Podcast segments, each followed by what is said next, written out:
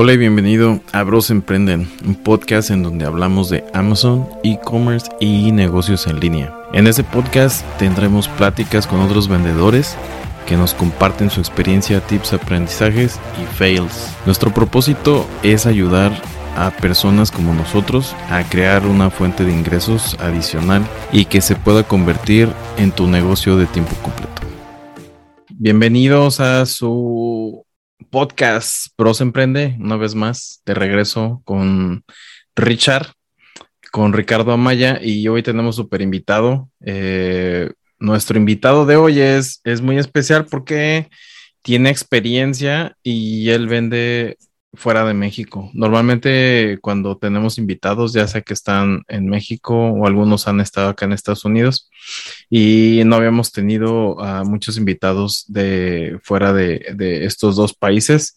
Entonces nos va a platicar un montón de experiencia que tiene porque tiene bastante experiencia y ha tenido bastante éxito vendiendo en sobre todo en Amazon, que es en lo que nos enfocamos más, pero en otras plataformas de e-commerce. No, y es, es, todo un letrado, es, o sea, tiene ingeniería electrónica, eh, tiene maestría en finanzas, negocios internacionales. No, es todo una fichita muy, así que es un ejemplo a seguir, por decirlo así. Este, aquí con nosotros, Irving Herrera. ¿Cómo estás, Irving, desde Panamá? Excelente, ¿qué tal? César, Ricardo, ¿cómo estás? Están muy bien, muy bien, aquí acompañándolos. Bienvenido, Irving. Muchas gracias por estar aquí con nosotros.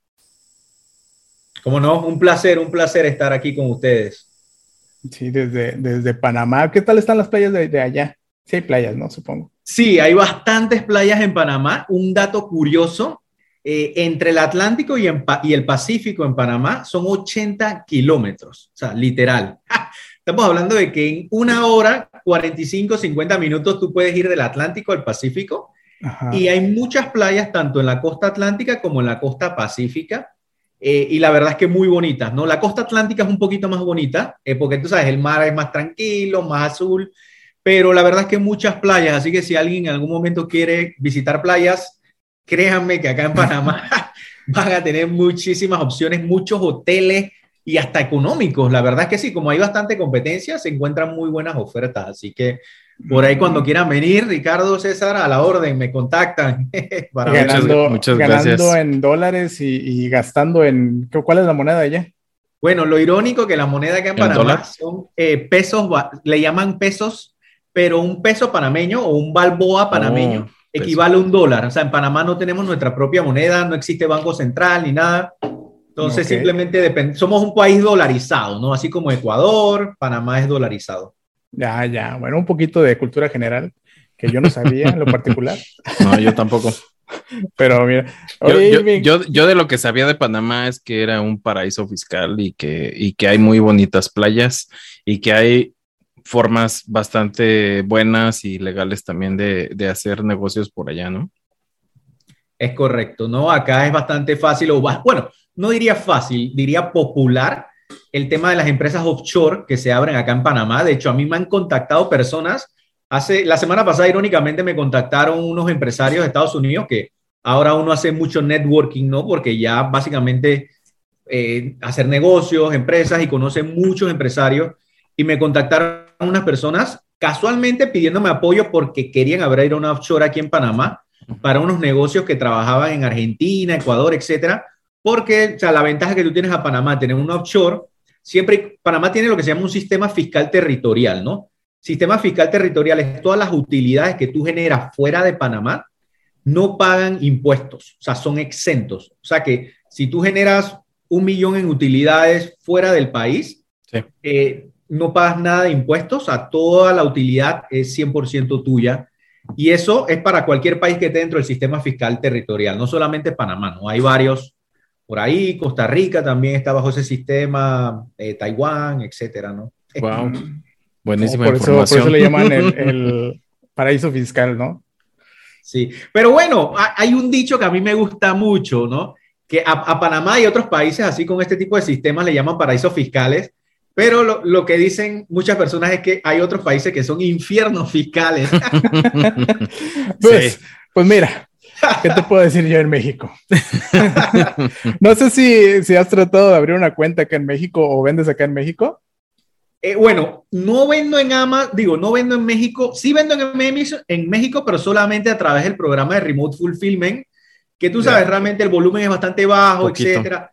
Pero no he querido vender en México porque, como ustedes saben, yo como extranjero tengo que abrir mi cuenta, tengo que sacar mi número de contribuyente, eso es una inversión, entonces tengo que cotejarlo versus cuánto demanda yo veo el potencial y honestamente me he enfocado en otros mercados, Estados Unidos, Canadá, Reino Unido, etcétera, ¿no? Estamos un poquito mucho en pañales, por no decirlo más, pero sí, precisamente, pues, digo, no es que sea un infierno fiscal, pero... pero casi, casi. pero sí, sí hay muchas, la verdad, muchas trabas, eh, y más todavía ustedes de extranjeros, poder abrir acá alguna cuenta, pues, bueno, al menos en México, eh, de Amazon México, ¿no? Claro, pero creo que esa es una ventaja que tienen ustedes, ¿no, Ricardo, César? Que como mexicanos, como es más fácil, pueden tratar de, como quien dice, posicionarse fuerte en el mercado de México, que yo siento que sí tiene bastante presente y futuro. Yo, siento que va a tener un buen crecimiento. se supone que es una de las cosas por las que México o el gobierno financiero acá es así, ¿no? Por, para darle más auge a los mismos mexicanos de poder que, de que ellos mismos este, puedan ahora sí que tener más ganancias, ¿no? Este, Digo, no es nada en contra de los extranjeros ni nada, pero este, así se las gasta México. pero, pero bueno, pues hablemos un poquito más de ti, este, Irving. Este, cuéntanos un poco cómo ha sido ahora sí que, que tu crecimiento o, tu trayectoria desde que comenzaste hasta el día de hoy. No, bueno, excelente. Mira, ¿qué, te trajo al e-commerce? Digo, yo, yo, yo he leído un poco, pero bueno, es mejor que tú nos, nos platiques, ¿verdad? Porque pues me había visto que desde el 2008 empezaste como, como emprendedor y todo este rollo, ¿no? Pero mejor platícanos de tu viva voz. Sí, les cuento, digamos que cómo llegamos a, a, desde que, obviamente, yo estudié como ingeniería electrónica, ¿no? Eh, me gradué de ingeniero electrónico en el año 2005 y de ahí comencé a trabajar para una empresa electrónica marítima. Eh, yo ni siquiera sabía que eso existía, pero básicamente es ir a bordo de los barcos y tú tenías que reparar, hacer comisionamiento de equipos de navegación y equipos de comunicaciones a bordo de los buques, de los barcos. Y lo interesante del trabajo jovencito, yo me gradué con 22, 23 años, es que me pagaban súper bien, me, me pagaban mucho más de lo que yo esperaba ganar como un ingeniero electrónico recién graduado. Y número dos, yo no solamente atendía buques aquí en Panamá, porque en Panamá, obviamente, por el canal de Panamá pasan muchos buques, sino que de repente me tocó, me acuerdo que no tenía ni un mes en la empresa, me tocó ir a, Guatemala, después viajé a Ecuador, a México fui infinidad de veces a ver buques en, diferentes puertos, Lázaro Cárdenas, eh, Veracruz, etcétera, etcétera. Entonces viajabas, te pagaba muy bien y todo bien chévere, pero de repente ya después de uno, dos, tres añitos, yo básicamente estaba, trabajando de lunes a domingo. Ah, puedes trabajar el domingo y el viaje. Y, sí, o sea, todo muy bonito, tenía bastante dinero, estaba muy bien, pero digamos que no tenía nada de tiempo. y Yo no tenía ni, ni, novia, tenía ni familia. Yo es que, wow, o sea, entonces yo así, ¿cómo voy a conseguir una novia si estoy trabajando todo el tiempo? ¿Me explico? Entonces, de ahí fue donde nació mi idea de abrir un negocio, porque en teoría un negocio, me acuerdo que en ese entonces leyendo libros de, de Kiyosaki, ¿no? De padre rico, padre pobre, cuadrante del flujo del dinero, ves todo el cuadrante, ves el tema de autoempleado y empleado y el tema de inversionista y dueño de negocio, que creas un sistema. Yo dije, bueno, yo tengo que crear mi sistema. En el 2008 abrí una licorería en Panamá, no tenía ni idea de los negocios online todavía y la verdad es que tienes que estar ahí, es un negocio complicado, no, el negocio digamos que no tenía pérdidas, pero las ganancias no, no valían la pena, eran no valían el, tiempo, ¿no? Que tenías que estar ahí. Exacto, y ahí decidimos dejar ese negocio, nada más duró como unos dos años, casi tres años, ¿no? Lo cerramos. Al final hasta un problema con el tema del alquiler, que, que querían subirnos los costos del alquiler. Entonces decidimos cerrar eso y para el año como 2013 me acuerdo que ahí comenzamos a trabajar para otra empresa que era la Autoridad del Canal de Panamá, ¿no? Aquí en Panamá. Pero también recibimos una maestría para estudiar en la Universidad de Arkansas, que era una maestría de administración de negocios en la Universidad de Arkansas. Lo irónico que en Panamá ya yo había estudiado dos maestrías, una en finanzas y una en negocios internacionales. Y cuando a mí me ofrecieron una beca para una tercera maestría en Estados Unidos, yo dije, pero si ahí no quiero estudiar más, yo lo que quiero es ya desarrollar. Y yo, ah, pero era una universidad que básicamente la maestría eran como 100 mil dólares, muy prestigiosa, porque de ahí se graduó Bill Clinton y yo dije, ¿sabes qué? Tengo que aprovecharlo, me lo están regalando. Eh, el CENACIT en Panamá, que era la Secretaría Nacional de Ciencias y Tecnología, ¿no? Fuimos y para mí, digo, la maestría fue buenísima. Los profesores de Estados Unidos en comparación a profesores de Panamá son, es mm. como, tú sabes, es como ir a la liga, eh, o sea, ver una liga profesional seria versus, o sea, es, es una cosa totalmente diferente. No hay punto de comparación. No hay punto de comparación, pero lo que yo más me llevé fue que allá, obviamente, en, en mis salones de clase, en la universidad, había mucha gente con este tema de emprendimiento, descubrí el tema del e-commerce, de los negocios online, que podías vender en Amazon, aquí acá, y digamos que me llevé esa semilla de que se puede emprender, conocí bastante gente, o millonarios que tú veías y que, wow, hermano, y que no, yo tengo una empresa de logística y yo tengo una empresa de esta otra cosa, yo como que tú te quedas, que wow, o sea, o sea realmente es algo que, que se puede hacer, ¿no?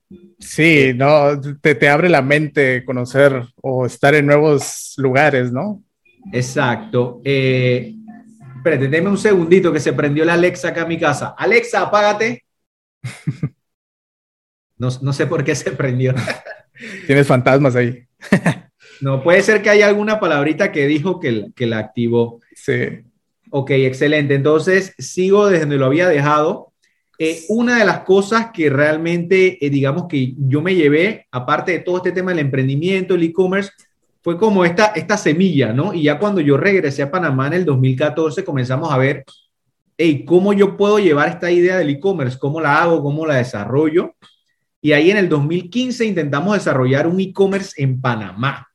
O sea, yo comencé por Panamá. Yo dije, bueno, de Panamá para Panamá. Me acuerdo que se llamaba pescalo.com. Por ahí tengo los logos y todas las cosas. Y era una página como más que todo de ofertas. Mi idea era poner ofertas, ofertas, ofertas y que la gente fuera viendo las ofertas. Me reuní con mucha gente en la zona libre acá en Panamá, que la zona libre es un lugar donde mucha gente trae mercancía de Asia y de aquí la revende al por mayor, ¿no? Entonces muchas veces encontrabas mercancía quedada y esto.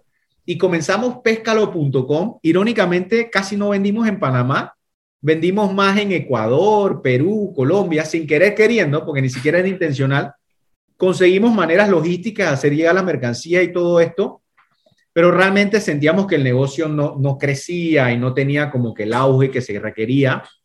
Y seguimos buscando, ok, ¿qué, qué hay que hacer ahora? Lo otro. En el 2016 encontramos a una persona en Costa Rica que le estaba yendo muy bien en lo que era Shopify, Dropshipping y Facebook básicamente con ese tridente.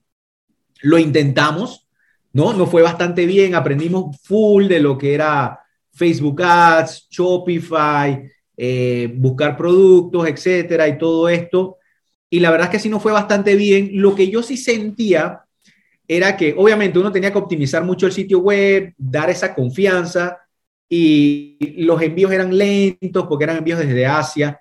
Y también yo sentía que la plataforma de Facebook era como bien volátil, ¿no? A veces te iba bien, de repente el algoritmo se iba y las campañas se dañaba y estabas en números rojos, entonces... Depende, mucho, depende mucho de lo que te da Facebook, ¿no? Para poder agarrar ventas.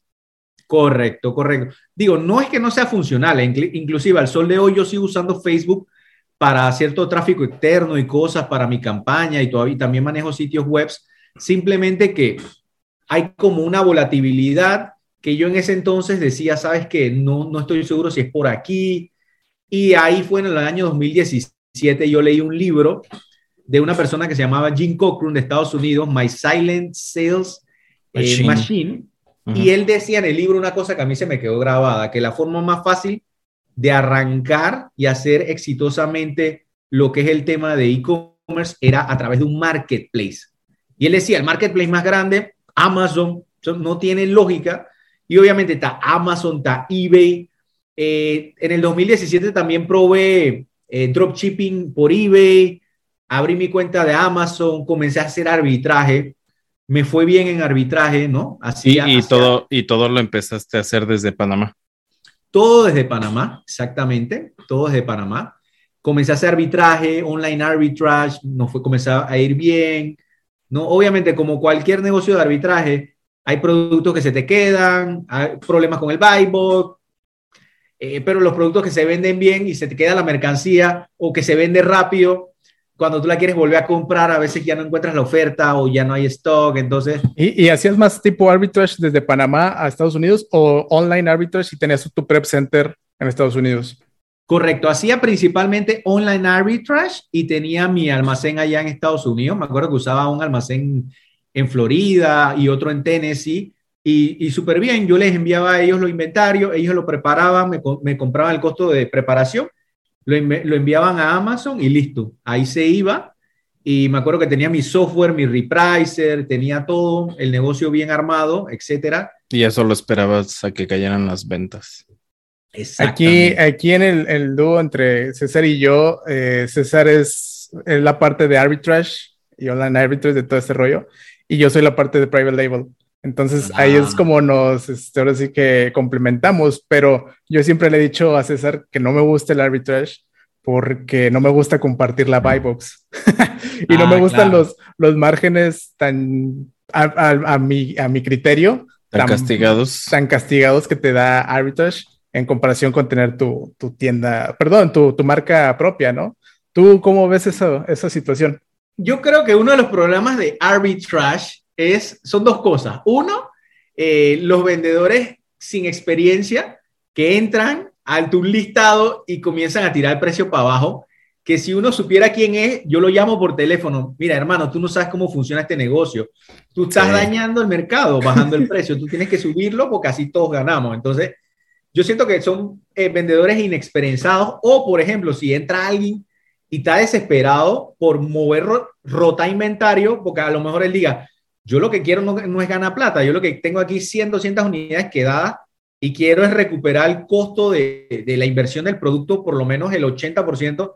Entonces tú no sabes realmente qué está detrás de esa persona y es como que esa es una, esa es una de las cositas que a mí me molestaba de arbitraje.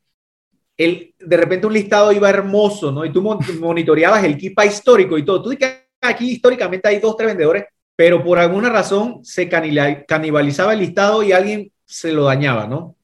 Y tú dices que, ay, eh, no pasa nada. Y otra de las cosas que también, por lo menos con el tema de arbitrage, es el tema este que tenías que estar comprando y comprando y comprando. Y a veces tú te ibas, tenías meses donde tú vendías un pocotón. Lo bueno de vender un pocotón en un mes es que, oh, vienen las ganancias, las ventas, pero por otro lado tú dices, oh, me estoy quedando sin inventario, tengo que comprar, comprar, comprar obviamente, la forma de disciplina, yo trataba de comprar X cantidad de ofertas semana a semana para hacerlo más ordenado, pero sí, a mí me cansaba, por más que usaba softwares, ¿no? Usaba Tactical Arbitrage y otros softwares para que me tuvieran allá como la lista de ofertas, pero igual uno tiene que sentarse, revisarla y... Y validar y todo. Validar y comprar. Entonces, hasta esa parte, yo es que no, hombre, Irving, si ya tú no estás disfrutando esto, es momento de, buscar otro modelo. Sí, no, a, mí sí, eso es lo que yo intenté también con mayoristas y todo este rollo, tratando así como que eh, acomodar su inventario que ellos tenían y todo, pero no, la verdad es que yo ya venía de, de private label, quería darle un poquito más de celeridad a todo este rollo de, ya sabes, cómo nos maneja el cash flow Amazon, que es una rueda muy lenta, entonces yo quería darle celeridad a eso pero por darle celeridad estaba perdiendo margen y es como que hay unas por otras, ¿no? Entonces eh, ya hablé con César, le digo, ¿sabes qué, César? No estoy para arbitrage, me voy a quedar con, mi, con mis marcas. Este, y, así es como he estado trabajando, ¿verdad? A César le, le, ha ido muy bien y le va muy bien haciendo arbitraje, pero te digo, somos, son también depende de la persona, ¿no? Como sea. Claro, claro. Pero bueno, nos comentabas también, este, bueno, yo te quería hacer una pregunta también porque pues tantas maestrías, tu ingeniería y todo este rollo, y luego venir de, digo, bueno, negocios internacionales, pero tal cual no son ventas, ¿verdad? O sea, son finanzas y otro tipo de cosas, ¿no? hacia moverte a este, a este mundo de, de ventas full 100%. O sea, ¿cómo, ves de emprendimiento? ¿Cómo ves o, o, cómo notaste el, cómo notas el, ¿cuál es la palabra? El contraste del super estudiar todo lo que has estudiado versus ya las ventas en Amazon y, lo que te ha dado Amazon. No, claro. Sí, para ser bien sincero, obviamente yo estudié ingeniería electrónica mm, porque yo dije, bueno, vamos a estudiar una carrera que, que sea como que difícil que para, en teoría, yo como ejercer algo, una profesión, etcétera. Pero sí me acuerdo que cuando me gradué y todo y estaba ejerciendo, me di cuenta, porque uno va como observando, que tú, yo podía desarrollarme en el área técnica o en el área administrativa y que en el área técnica era como que, tú sabes, tu, tu, tu, tu, potencial de crecimiento era menor que en el área administrativa. Entonces, irónicamente, ahí fue donde yo que comencé en el área técnica de ingeniería, pasé al área administrativa y yo decía, para que me, me tomaran en cuenta, vamos a llenarnos de maestría, así nos toman en cuenta para el, para el área administrativa.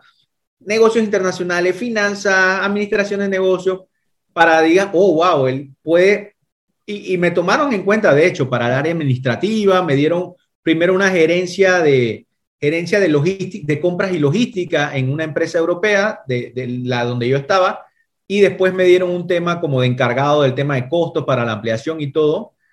Pero sí, al seguir en este tema o con la visión del tema del emprendimiento y todo, yo decía, wow, ¿no? También uno leyendo libros de autocrecimiento y todo, de pensar en grande, de tener una visión, tú sabes, cualidades que tiene que desarrollar todo buen emprendedor, yo me decía, no, pero sabes que esto acá que yo estoy haciendo como empleado, por más de que yo consiguiera un buen trabajo que me dieran 5 mil, 6 mil, 10 mil dólares al mes, eso eran migajas, migajas de lo que hacen los emprendedores. Y yo decía, no, bueno, pero si yo en, en un año puedo comprimir 10 años de, de carrera como un empleado, me explico. Entonces, también fue un cambio de mentalidad, te soy sincero. Yo tuve que leer libros para, y, pasar un proceso, no fue algo de la noche a la mañana para mí, porque yo siento que algunas personas tienen la ventaja que vienen ya de padres emprendedores con una mentalidad diferente, pero yo no. mis padres me dijeron, Irving, el secreto es un buen, una buena profesión y una buena empresa. Ese es el secreto. Y ahora, si tú me preguntas a mí, ya yo les cambié el chip a mis papás. Yo le dije, no, no, eso que usted me dijeron, eso está mal.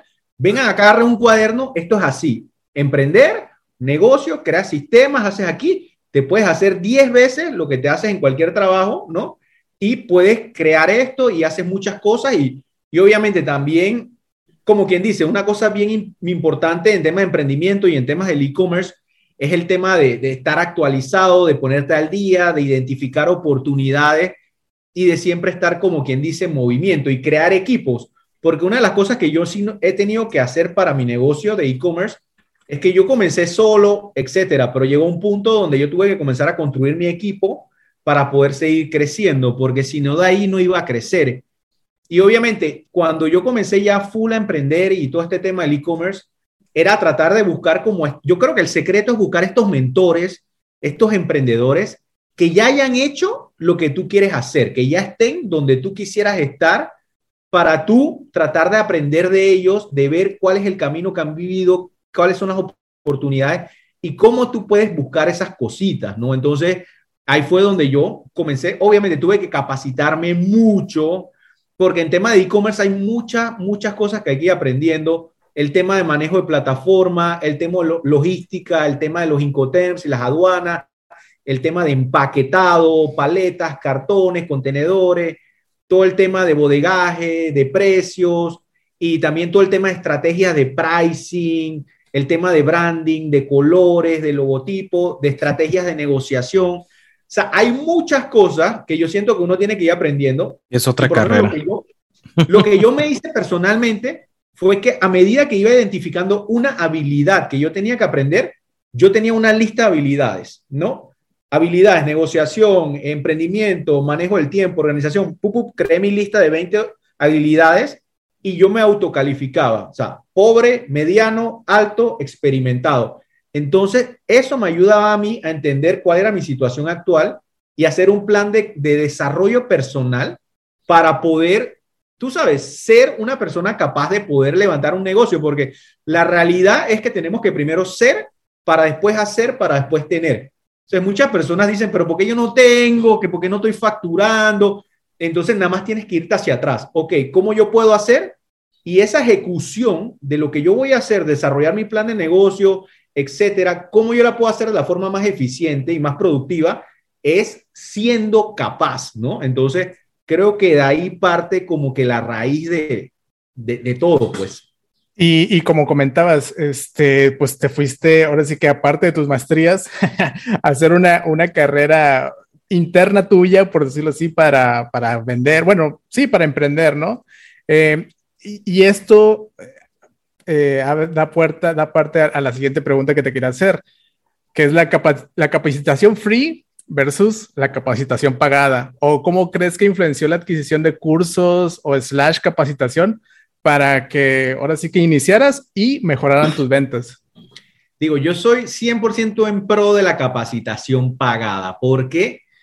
Porque hay un factor que en la capacitación free hay sobreinformación. Vivimos en un mundo donde hay sobreinformación y tú ni siquiera sabes si esa información que tú estás adquiriendo es veraz o no es veraz.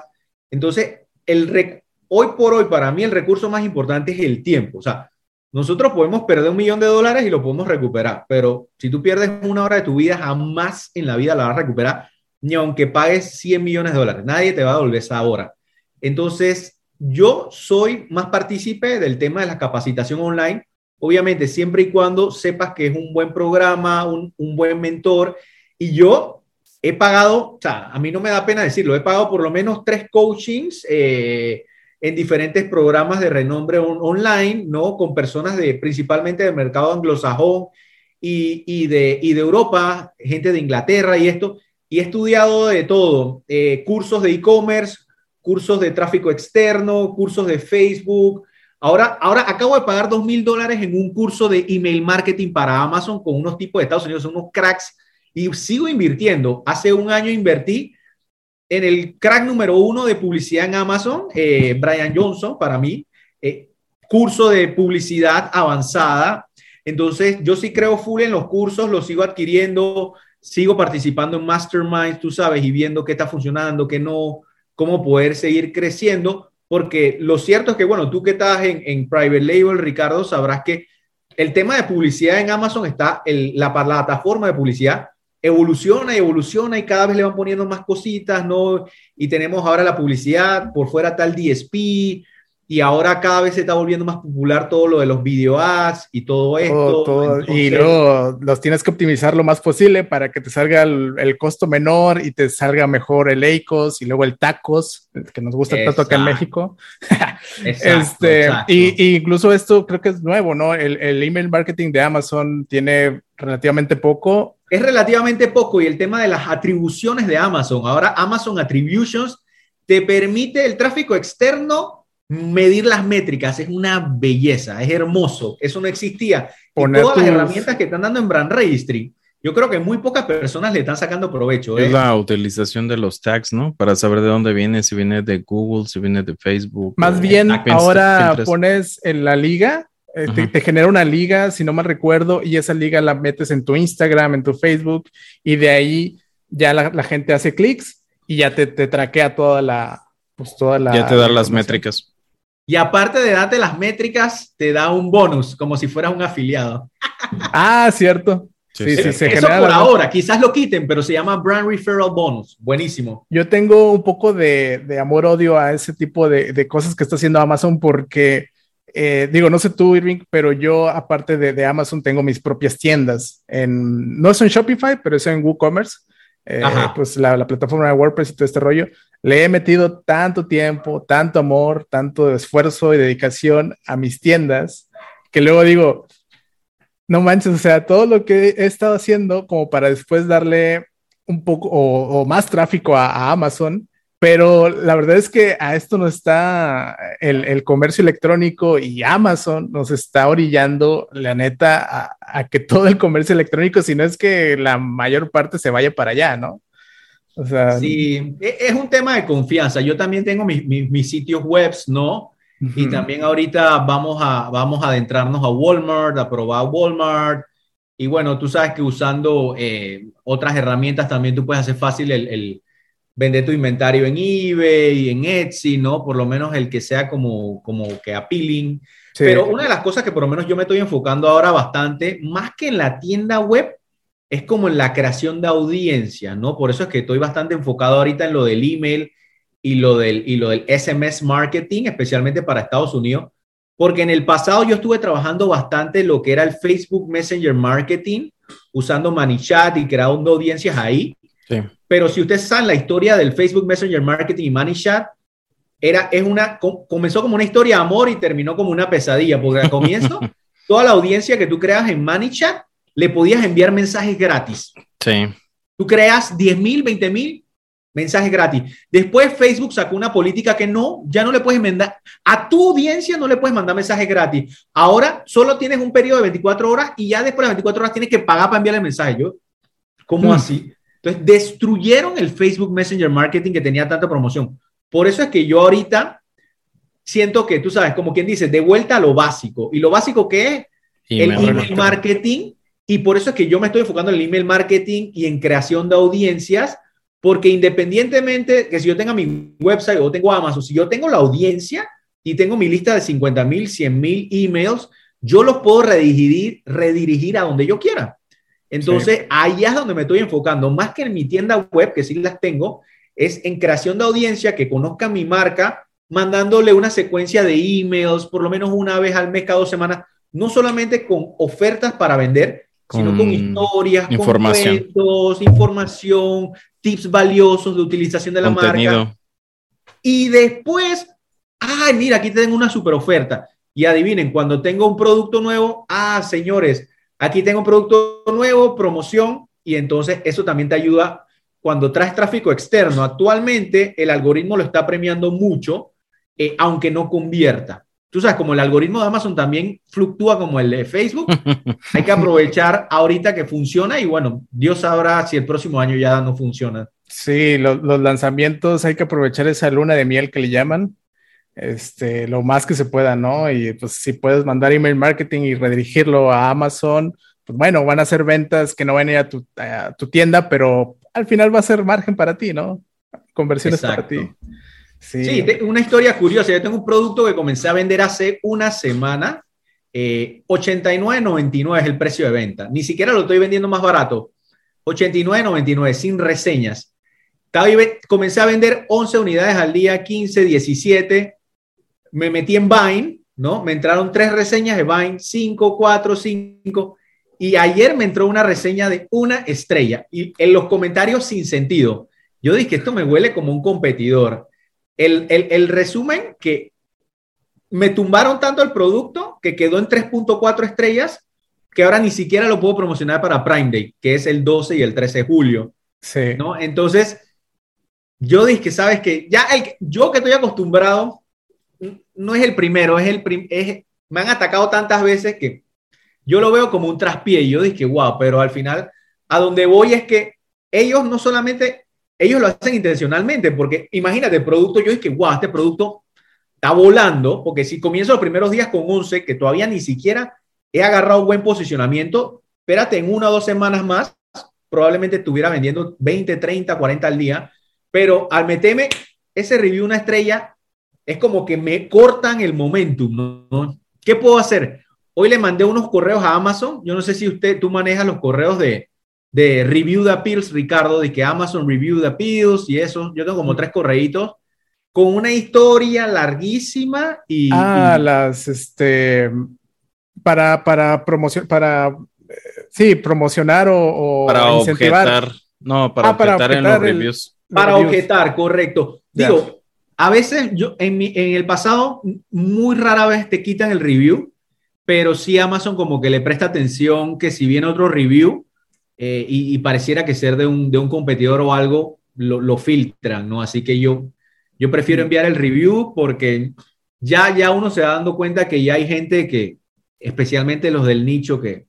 Sí, no, y, luego también Amazon tiene sus políticas muy duras en cuestión de reviews, ¿no? Es como que si te pusieron una o dos estrellas, ahí se quedan, ¿no? no o sea, ni modo. O sea, te puedo cambiarlas de vendedor, pero las del producto no. Y es como que, ¿really? O sea, sí está muy castigado en ese, en ese sentido. Amazon debería de tener más flexibilidad porque sí, pasan ese tipo de situaciones que un este, competidor, como dices, te pone el, el, pie, te trastabilla y pues para levantarse sí está complicado y en Amazon todavía más. Richard, y también, bueno, Irving y los reviews que te ponen también como vendedor, o sea, hay veces que te ponen reviews que no tienen sentido, ¿no? Te dicen, no, es que no era lo que pedía o no sé qué cosas, o sea, hay veces que ni siquiera vendes ese producto, pero se equivocan y te ponen algo que no tiene nada que ver con tus productos, pero bueno. Exacto, exacto. es el, es el, ¿cómo dicen? Es el pan y agua de, de Amazon de todos los días. Sí, decía Padrino, Padrino es un personaje o era un personaje que teníamos también aquí en, el programa. Él decía que si no tenías como cinco este, solicitudes abiertas de soporte, no estabas vendiendo. Y él le digo, güey, no, ah, digo, no necesariamente tienes que tener problemas todos los días para estar vendiendo, ¿verdad? Wow. Yo, yo no, no, les miento, yo tengo cientos de solicitudes de soporte abiertas. Bueno, no abiertas, pero que he creado. Ah, sí, que se han creado a lo largo del tiempo, sí, sí te la creo, decenas, cientos, sí. Pero, este... este güey habría cinco diarias, por lo menos.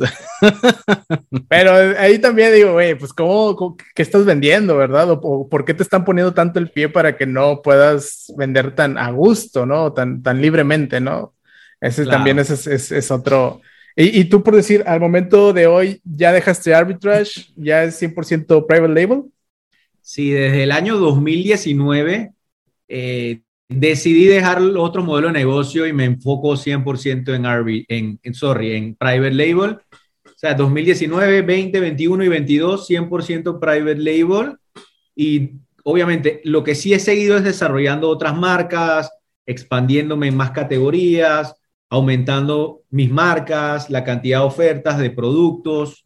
Eh, y así que ahí básicamente hemos seguido, hemos seguido creciendo. Y supongo que, bueno, la mayoría, si no es que todos vienen de, de China hacia Estados Unidos, ¿no? El, el, la logística, en total, tú nunca, si me imagino que los, este, los, ¿cómo se llaman? Los, uh, estas, las muestras, sí, sí te llegan a Panamá, ¿no? Sí, yo pido las muestras, me las envían a Panamá sin ningún problema pero sí, ahorita mismo todos los productos los estoy fabricando en China. Sí, en algún momento fabriqué unos dos productos en México casualmente, eh, pero no tuve buena experiencia con la logística. No sé si me encontré un mal, eh, un mal proveedor logístico, que pero me cobraron súper caro por enviar la mercancía de México a Estados Unidos. Yo que, pero si está cerquita, carísimo. Eh, a lo mejor no, no averigüé bien o no pregunté bien, me, me, fue mal. Y bueno, yo, esa era mi esperanza, ¿no? Como que la logística fuera más barata porque el, costo del producto era un poquito más, más elevado que... Es que fíjate que acá la, la, aduana mexicana sí es un poco, sí castiga un poco ahí a, los exportadores, pero pues, pues sí, sí, la verdad sí es un poquito eh, más caro que incluso que si te lo traes de China, ¿no? Irónicamente sí, y yo preguntaba, pero no hay manera de enviarlo por terrestre de México a Estados Unidos me decían no, barco o avión. Yo dije, pero ¿cómo es posible? depende del producto, depende del producto. Si tiene algunas regulaciones o algo por el estilo, eh, casi siempre sí por avión, pero si no, sin problema se puede ir por, por tierra. Digo, yo he mandado por terrestre y sí sale mucho más económico, la verdad. A lo mejor no tenía un buen contacto, ¿no? A lo mejor de repente por ahí si vuelvo a hacer algo en México, te pido algún dato de algún buen transportista o algo para cotizar. Ya sabes, aquí está tu contacto de confianza. Oye, y por decir, eh, pues que, o sea, fabricas tus productos en China y todo este rollo. ¿Cuáles fueron tus, tus mayores retos en ese entonces? No sé si los, costos, los costos de fabricación o bueno, que ahorita me dijiste que del envío no, no hubo tanto, pero tal, tal vez eh, horarios o lenguaje. Digo, se habla inglés, pero pues no sé si el inglés chino sea diferente o, o algo por el estilo. ¿Qué retos tuviste al, al mandar desde China hasta Estados Unidos?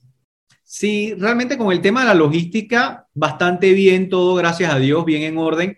Obviamente el año pasado fue el año complicado con los precios logísticos subiéndose, subiéndose, subiéndose. Creo que este año ha sido bastante más estable y, y tranquilo, ¿no? Así que por esa parte, digamos que prueba superada. En el tema de los chinos, quizás la barrera más, más, más complicada, más desafiante fue el aprender a negociar con ellos, ¿no? Porque al final sí es bien importante conseguir el producto al costo que tú necesitas para que valga la pena y tenga un margen atractivo. Y en mi experiencia, obviamente, y también con la experiencia y con el tiempo, creo que a veces uno negociando y negociando y negociando, que va obviamente mejorando esas habilidades, puedes lograr a entenderte con ellos y saber de que, bueno, al final necesito que me apoyes en esto y lo otro sin sacrificar la calidad para poder tener esos costos. Y creo que con, básicamente ha sido lo, el mayor desafío, el tema de negociar, de ver costos, de arreglar cosas, pero la verdad es que tampoco he tenido malas experiencias con, mi, con mis fábricas y proveedores en China, así que por esa parte creo que la verdad es que me ha ido bastante bien. Irving, y, más o menos cuál es el porcentaje de los productos que vendes, por ejemplo, en tus e-commerce o tus websites contra Amazon. Sí, mira, en, en, mis websites, básicamente lo que vendo en mis websites versus Amazon, prácticamente sería como un 95-5. El 95% de las ventas todavía siguen viniendo de Amazon. Eh, bueno, creo que les comenté en Antito que, bueno, la idea sí es por lo menos abrir otro marketplace. Ahorita Walmart, eh, no sé si probar Etsy, quizás no, no intente hacer los dos a la vez y tratar de buscar estrategias de seguir creciendo audiencia para entonces poder redirigirlos a, websites y siento yo que de esa manera con el tiempo se pueden ir eh, eh, cambiando las balanzas y las proporciones ¿no? de, de, las ventas. Sí, sí, no, la verdad es que marketplaces como Etsy, que son más de nicho todavía, eh, tienen un gran auge. Digo, yo vendo en Etsy y digo, no, eh, no es, no es 95.5, sí viene siendo como un 80-20 por ahí, oh. pero pues dices, bueno, ya un 20% de Etsy contra Amazon es, está considerable, ¿no? Y, y viendo porque, pues, digo, Amazon Handmade, que es la plataforma de una de las que vendo también, este, pues se copió del el, el, el tema de, de, Etsy, ¿no? Como que vio ahí que, los, que, los, artesanos y todo este rollo este, estaban teniendo buen, buen auge. Este, oye, Irving, y ya para terminar, para no quitarte tanto tiempo, este, bueno, salvo que César tenga alguna otra pregunta ahorita, pero yo te quería este, preguntar o, comentar que qué les dirías a las personas que quieren vender en Estados Unidos y son de allá de, Sudamérica. Yo, eh, tenemos eh, en nuestra comunidad personas desde Argentina, de mm, Colombia, Venezuela, que dicen, ¿cómo le hago si estoy desde, desde Sudamérica? ¿Cómo le hago para vender allá? O sea, como que no, no, no se les abre la mente o no, no tiene la apertura para, como que estamos muy cerrados todavía en ese aspecto algunos. Sí, mira, esa es una buena pregunta, eh, Ricardo. Irónicamente, eh, creo que es un tema de desinformación, ¿no? Y es muy bueno lo que ustedes están haciendo aquí con su podcast, porque están informando a la gente que a veces una información le puede cambiar la vida a alguien que sepa, wow, yo puedo vender en Amazon. Y mira, irónicamente, y ahí ya nos vamos a la historia, obviamente como uno ya tiene varios años, uno se conoce la historia, ¿no? Pero Amazon Norteamérica, que incluye a México, Estados Unidos y Canadá, que es donde se hable la cuenta de vendedor, admite a personas de cualquier país de Latinoamérica abrir una cuenta de vendedor, ¿no? Antes, estamos hablando hace como un año, había lo que se llamaban como los países no aceptados. Entre los países no aceptados para abrir cuentas en Norteamérica estaban Guatemala, estaban Ecuador. tenía eh, Estados Unidos hasta tenía su lista, ¿no? De cuáles eran los que. Tenía la lista y yo me la sé de memoria. Tenía a Venezuela, tenía Guatemala, tenía a Ecuador y creo que Bolivia eran cuatro. No sé por qué hace un año Amazon decidió borrar a esos cuatro países la lista y hoy por hoy todas las personas de Latinoamérica puedes comenzar a vender en Amazon a persona natural. O sea, tú puedes abrir una cuenta de vendedor a título personal que sí, tú sabes, muchas personas dicen, ah, pero Irving, no me debo proteger en una empresa. Yo digo, pero si tú quieres comenzar a vender y quieres probar el modelo de negocio, que todavía no sabes qué también te va a ir y no estás teniendo muchas ventas, el tema del riesgo es relativamente bajo. Y para tú abrir una cuenta de vendedor a título personal desde Colombia, desde Argentina, Panamá, Costa Rica, me explico, Guatemala, donde sea, no necesitas nada, necesitas tu documento de identificación personal o tu pasaporte necesitas una cuenta de agua o teléfono y listo, abres tu cuenta de vendedor, ¿no? Y, comienzas a vender y, y, comienzas a adquirir lo más importante que es el know-how. Por alguna razón, muchas personas me preguntan, ah, pero necesito abrir una empresa en Estados Unidos para vender. No. Una LLC y que no sé qué. Eso, que, que, normalmente es lo que, lo que pensamos todos, ¿no? Yo creo que para vender en Estados Unidos necesitas una LLC. Y no, y, y, realmente yo le digo a la gente, mira, te ahorras tiempo, te ahorras dinero de abrir una empresa, comienzas a adquirir el conocimiento, a ver si realmente te gusta el modelo de negocio, y ya después, yo comencé eh, como persona natural mi primera cuenta de vendedor, y ya después mi segunda cuenta sí la abría a nombre de una, de una LLC en Estados Unidos. Entonces, pero pues ya tenías todo el know-how, ya, sabías. Ya después de haber vendido y de saber cómo funcionaba y si había utilidades o no, entonces ya cambiaste la, estructura. Nos, llegan personas eh, pues queriendo, y no está mal, o sea, está muy bien querer ir a vender en Estados Unidos desde México y todo este rollo, pero lo que siempre les decimos es de que aprende primero a vender en tu país. Bueno, nosotros que tenemos la posibilidad de que existe Amazon México, ¿no? Digo, allá en Argentina, Venezuela, pues no, no está esta, eh, ¿cómo se puede decir? Ambiente de, de CUAS, de pruebas, este ambiente de pruebas que, bueno, yo como ingeniero sistemas le decimos calidad. Pero sí, tú que estás en México, primero prueba en México, manda inventario a México, haz todo en México y ya después nos vamos a Estados Unidos. Acá, pues sí, ¿verdad? Si son de Sudamérica, bueno, eh, simplemente llenan la forma 8BN. Se llama W8BN. W8BN. BN. Y ya es todo lo que necesitan para, obviamente, pues obviamente sus IDs y todo este rollo que no hayan pasado de mojados alguna vez. Ah, y todo esto. Este, pero ya es todo lo que, que, necesitan para poder abrir y después ya también se informan, eh, le hacen como Irving, pueden hacer online arbitrage y todo este rollo que, o sea, obviamente no es de la noche a la mañana. Irving tiene desde el 2008, ¿verdad? bueno, 2017, 16 haciendo en Amazon, pero pero pues este, ahí están también los que les platicamos, los cursos pagados, las, asesorías, las mentorías. De hecho, tú también tienes algo de mentorías, ¿no, Irving? Sí, correcto. Correcto. Yo, sí, yo doy mentorías a las personas que, necesitan apoyo. Ya. E, e, comprender o y comprender. Ajá. Bueno, sí, la, idea vino como de e-com, de e-commerce y emprender. Es como una mezcla de e-commerce y emprender. Sí. comprender. No, está, está muy bien. Todo, sí, es como que del, del comercio electrónico. Súper bien. César, no sé si tengas algún otro aporte. Sí, la, pregunta que, es obligada para nuestros invitados, ¿cuándo fue tu primera venta? Y qué, o sea, una de dos, ¿qué, ¿qué, estabas haciendo? O así como que algo te recuerda a esa primera venta y qué fue lo que vendiste.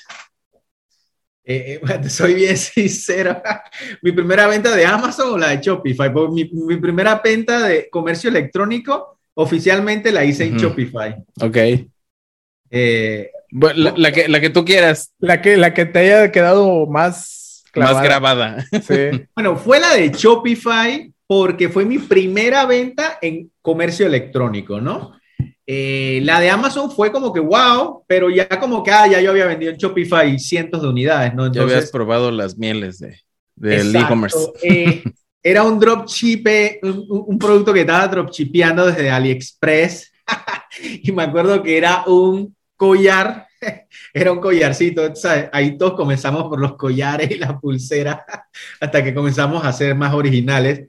Eh, y era como un collar, como con tenía como un dragón con una cosa verde aquí. Me acuerdo que yo me había intentado meter en el nicho de los dragones. y cuando vi la venta, me acuerdo que tenía el app en mi celular. Yo, wow, yo dije, esto es cierto. O sea, fue. Sí, funciona. Sí, digo, la verdad es que no me acuerdo de la sensación, le soy bien sincero, no me acuerdo de la sensación. No, pero, pero, ahora que lo estás platicando, o sea, se ve como, como este, pues reaccionaste tal vez en ese momento, ¿no? Cuando viste en la aplicación de que te había caído una venta, independientemente que hayas ganado un dólar o cinco centavos o X. Sí, y lo irónico es que ahora nos ponemos bravos cuando no vemos muchas ventas, ¿no? Entonces. Sí, sí, no, ahorita estás ahora sí que rompiéndola bien, bien duro. Este, y, o sea, ahora sí que eres un caso súper de éxito, pero obviamente fue también o ha sido trabajo diario. O sea, ha sido trabajo, ha sido capacitación. Uh, no viene de la noche a la mañana el éxito que has tenido, ¿no? Sí, exacto. Y tampoco yo soy una persona súper inteligente. Lo que sí soy es bien, bien dedicado, diría yo, ¿no? Para tratar de, de suplir, de, de, como quien dice, complementar. Los que no somos tan, tan aventajados tenemos que, que dedicarle más tiempo y estudiar más. Sí, los que no somos eh, acá eruditos tenemos que trabajar el doble para, pues sí, para tener mejores resultados. Sí. Este, pero bueno, Irving, no, pues un gustazo haberte tenido con nosotros. Este, no te queremos quitar más el tiempo. Aquí podemos seguir horas, la verdad. Es que nos encanta hablar de estos temas y más con, este, con gente tan experimentada como tú. Este, pero pues tal vez podemos dejarlo para una segunda parte en un futuro no muy lejano. No, claro, seguro, Ricardo. Eh, ahí estamos a la orden. César igual, cualquier cosita con mucho gusto eh, lo que necesiten, estamos a la orden. Pues ya, ya para despedirnos, muchas gracias Irving por, por haber aceptado la invitación y también gracias por todos los tips y la información que compartiste el día de hoy con, con la audiencia. Eh, como comentaba Ricardo, qué bueno que, que les amplías o que nos amplías a todos el panorama y sobre todo saber que, que no hay impedimentos si estás en México, si estás en Panamá, si estás en Argentina, porque nos contacta mucha gente, también tenemos este, bastante audiencia para, para Sudamérica y en la parte de ah, Europa, en España. Pero sí, siempre tienen mucho esas dudas acerca de ah, si se puede vender o no se puede vender, pero ahí tal cual lo estamos viendo contigo. No, sí, digo, el querer es poder, definitivamente que se puede, pero como yo siento que hay un dicho, ¿no? Que a mí me gusta, o todo lo que vale la pena en la vida no es fácil. O sea que hay que trabajarlo, pero vale la pena, ¿no? Bueno, chavos, esperamos si se les haya quedado algo, si no, denle para atrás y vuelvan a escuchar y vuelvan a escuchar. De este sí vamos a subir el video.